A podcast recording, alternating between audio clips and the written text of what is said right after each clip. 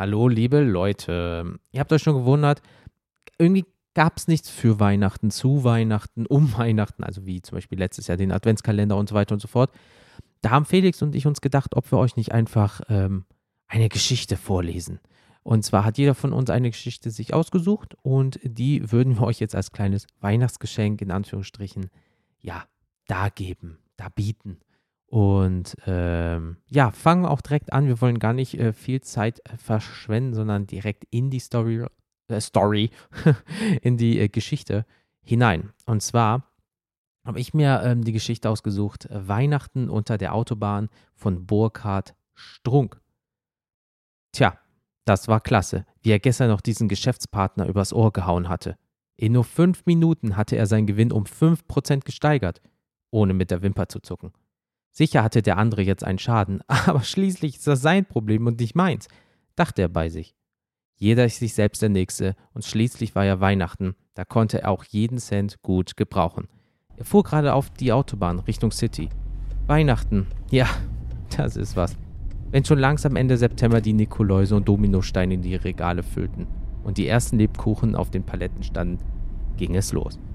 Die Menschen stimmen sich langsam, noch vom Sommer gebräunt, auf Weihnachten ein. Die Kassen fangen an zu klingeln, die Ladenöffnungszeiten werden immer länger, die Sonntage verkaufsoffen und all seine Kunden fangen an durchzudrehen, weil ja noch im Herbst und zum Jahresende hin investiert werden muss. Genau die richtige Zeit, um schon mal den einen oder anderen abzuzocken. Kurzum, es war eine schöne Zeit, diese Vorweihnachtszeit. Wenn er seine Geschäftskontenstände sah, wie sie wuchsen und wie sich das ein oder andere Sommerloch jetzt stopfte, wurde ihm ganz warm ums Herz. Richtig weihnachtlich. Er konnte die Menschen nicht verstehen, die in solch einer Melancholie verfielen, die Kerzen aufstellten, Lieder sangen oder all diesen Herzschmerzkram zu Weihnachten rauskrabbten, von einem Fest der Liebe brachen. Das war doch er träumte und von hinten kam ein schnelleres Fahrzeug an und drängte ihn mit Blink- und Lichthupe von rechts ab. Ja, doch, du Esel. Ich fahr ja schon rechts über, du blöder Idiot. Hast einen neuen Blinker bekommen, im Set mit Fernlicht oder was? Mann, schleich dich. Ja, ich zeig dir auch gleich ein Vogelfreundchen. Hm, wo war er stehen geblieben? Ach ja, Fest der Liebe. Er wusste, wenn er nicht gleich alles das finden würde, was auf seinem Zettel stand, dann wird das höchstens für ihn das Fest der Hiebe. Es war aber schon wieder plötzlich Heiligabend geworden und er hatte wie immer keine Geschenke. Gut, dass in seiner Stadt am Heiligen Abend die Geschäfte jetzt bis 20 Uhr geöffnet hatten, sonst wäre er auch aufgeschmissen. Jetzt war es zwar erst 17 Uhr, aber wenn er wieder an den Stau in der City dachte, der von den ganzen Kirchengängern verursacht wurde, bekam er jetzt schon Beklemmung. Dieses Volk, das glaubte, dass dieser Abend ein besonderer sei für die Menschheit die dann ihre Kinder in kratzigen Stoffhosen packten, Feiertagsgesicht befahlen und die Mundwinkel der Kinder schnell nochmal mit Papas Stofftaschentuch mit Mamas Spucke reinigten. Das waren seiner Meinung nach lauter ewige Gestrige. Diesen ganzen Füllefanz hatte er in der Familie schon länger abgeschafft. Da gäbe es die Geschenke sofort gegen Abend, ohne diesen ganzen Quark vorher. Apropos Geschenke. Jetzt wurde es aber auch Zeit. Seiner Frau eine Rolex, die, die sich schon lange wollte. Dem Sohn ein iPod. Bei diesem Wort dachte er zuerst, sein Sohn wollte einen Eierbecher zu Weihnachten. Aber dieser erklärte ihm, dass es sich dabei um einen MP3-Player handelt, der einen Bildschirm hatte, auf dem man Videos sehen kann und wahrscheinlich in fünf Jahren zum Mond fliegen wird oder so. Seine Tochter wollte dieses tolle Handy aus Finnland, mit dem man jetzt chatten konnte, Bilder machen, Radio hören, seinen Zyklus berechnen, den Biorhythmus bestimmen. Und ja war er sich sicher, man konnte damit auch sogar noch telefonieren. Für seine Schwiegermutter holte er wie immer einen Gutschein bei Douglas. Sie hatte dieses 4711 so gerne. Für ihn roch das zwar eher wie 0815, aber er konnte seiner Schwiegermutter sowieso nicht riechen, ob er jetzt mit oder ohne Parfüm. Zwei Stunden später. Es hat geklappt. Er hatte alles in Sack und Tüten. Diese Verkäufer. Jeder und jede flötete Gesegnete Weihnachten oder auch Frohes Fest er erwiderte immer nur ein ganz kurzes Jo und sah zu, dass er zurück zum Auto kam und nichts wie nach Hause. Na toll, Stau im Parkhaus. Und warum? Diese Tussi zwei Autos vor ihm hatte den Arm zu kurz, um ihr Parkticket in den dafür vorher gesehenen Schlitz zu stecken. Beim Versuch, den Oberkörper hinauszuschieben, fiel das Zettelchen auch noch runter. Jetzt reicht es ihm aber. Er drehte seine Scheibe runter und rief: Keine Eile, gnädigste. Nächstes Jahr ist doch wieder Weihnachten. Dann feiern wir das halt. Die Frau stieg mit hochrotem Kopf wieder ein und es ging weiter. Er war jetzt an der Reihe. Ticket rein und ab. Was war das? Er wollte gerade losfahren, da stand eine ältere Dame vor seiner Motorhaube mit einer Sammelbüchse in der Hand. Ich sammle für jemanden in Not. Es sei auch in Not, denn wenn er jetzt nicht schnell zu seiner Familie käme, würde er wahrscheinlich den Handyvertrag seiner Tochter ablaufen, den iPod veraltet und die Batterie der Rolex leer sein und überhaupt für ihn sammle auch niemand. Er brauste los, ließ eine verschreckte ältere Dame zurück. Weit kam er nicht. Es hatte plötzlich angefangen zu schneien und die Autobahn war komplett zu. Die LKWs hatten sich quergestellt und die langanhaltende Kälte hatte alles zu einer Rutschbahn werden lassen. Er stand still. Eine Stunde, zwei Stunden. Nichts bewegte sich. Nach dem 20. Versuch, seine Familie zu erreichen, hatte er aufgegeben. Zuerst war das Netz belegt, dann der Akku leer und ihm fiel wieder ein, dass er seine Ladevorrichtung schon länger reparieren lassen wollte. Im Radio meldete man, dass die Autobahn voll gesperrt sei, weil sich ein LKW quergestellt hatte und die Räumfahrzeuge aufgrund der Witterung nicht durchkamen. Man solle die Vollsperrung weiträumig umfahren. Bei diesem Tipp hätte er fast ins Lenkrad gebissen. Danach sang sogar noch ein Knabenchor Stille Nacht, heilige Nacht. Ihm platzte innerlich der Krang. Seine Familie saß jetzt zu Hause im Wohnzimmer und wartete auf sein Kommen. Aber er war ja hier mit diesen Idioten, die auf letzten Drücke aus der Stadt kamen, gefangen. Seine Frau wollte unbedingt dieses Jahr noch einmal einen Weihnachtsbaum, der Kinder wegen. Aber er hatte sich schon vor Jahren dagegen durchgesetzt. Immer dieses Genadel. Außerdem störten die Kerzen im Fernseher. Sie spiegelten halt und das gefiel ihm nicht. Die Krippe hatte sie auch weggeworfen, nachdem das Jesuskindchen einen Arm verloren hatte, bei seinem Versuch, das Innenteil eines Kerzenständers zu reinigen. Nach drei Stunden auf der Autobahn musste er raus. Er wollte sich die Beine vertreten und es drückte ihn ein inneres Bedürfnis. Er ging zur Seite, über die Leitplanke, an den Rand. Bei dem Versuch, ein geeignetes Plätzchen zu finden, rutschte er aus und purzelte den Hang hinunter. Unten angekommen blickte er geradewegs in zwei große braune Augen, die ihn neugierig ansahen. Sofort kam unterhalb der Augen eine warme rosarote Zunge heraus, die ihn begann abzulecken. Er wehrte sich und hörte jemand rufen: Keine Angst, der tut nichts, der will nur spielen. Er blickte um und sah, dass er am Fuße einer kleinen Autobahnbrücke lag. Unter dieser Brücke saßen drei Gestalten, die ziemlich übel aussahen. Einer kam auf ihn zu, half ihm auf die Beine, wünschte ihm gesegnete Weihnachten und lud ihn ein, an dem kleinen Lagerfeuer Platz zu nehmen, das unter der Brücke brannte. Die drei waren gerade dabei, ein Glühwein aus Tetrapacktüte, die sie zum Warmmachen dicht ans Feuer gestellt hatten, auszugießen. Gesegnetes Weihnachten, erwiderte er. Gesegnete Weihnachten? Was ist denn daran gesegnet? Ich stehe da oben im Stau, seit Stunden, zerreiße mir den Frack beim Versuch auszutreten, werde von diesem Aushilfswolt vollgesabbert, sitze mit fragwürdigen Typen unter einer kalten Brücke und meine Familie wartet zu Hause. Nicht, dass sie mich vermissen, sie sind es gewohnt, dass ich immer spät nach Hause komme als geplant. Und sie sagen mir jetzt gesegnetes Weihnachten? Das Einzige, das vielleicht noch an Weihnachten erinnert, sind die gelben Engel, die oben im Stau warm Zitronentee ausgeben. Man reichte ihm einen Becher warmen Glühweins, den er nahm und trank. Das tat gut. Es war eine Wohltat und es störte ihn gar nicht, dass der Becher aussah, als ob er seit seiner Inbetriebnahme nie Spülwasser gesehen hatte.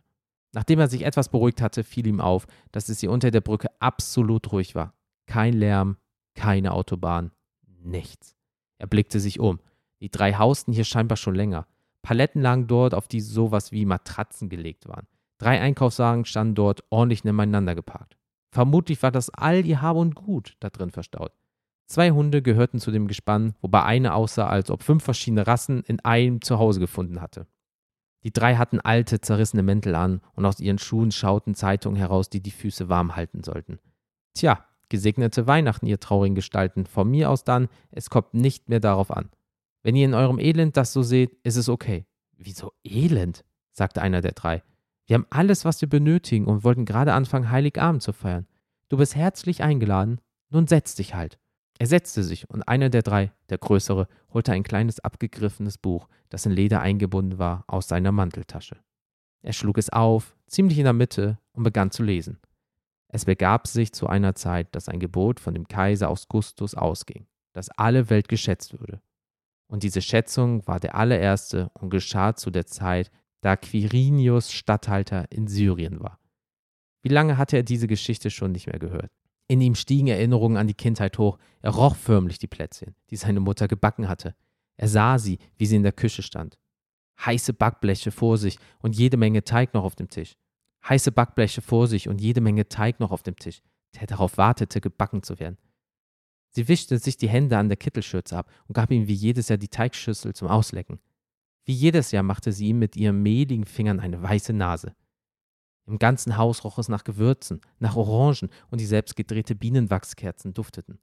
Und sie gebar ihren ersten Sohn und wickelte ihn in Windeln und legte ihn in eine Krippe, denn sie hatten sonst keinen Raum in der Herberge. Wie hatte er diese Geschichte geliebt, die Opa jedes Jahr an Heiligabend vorlas.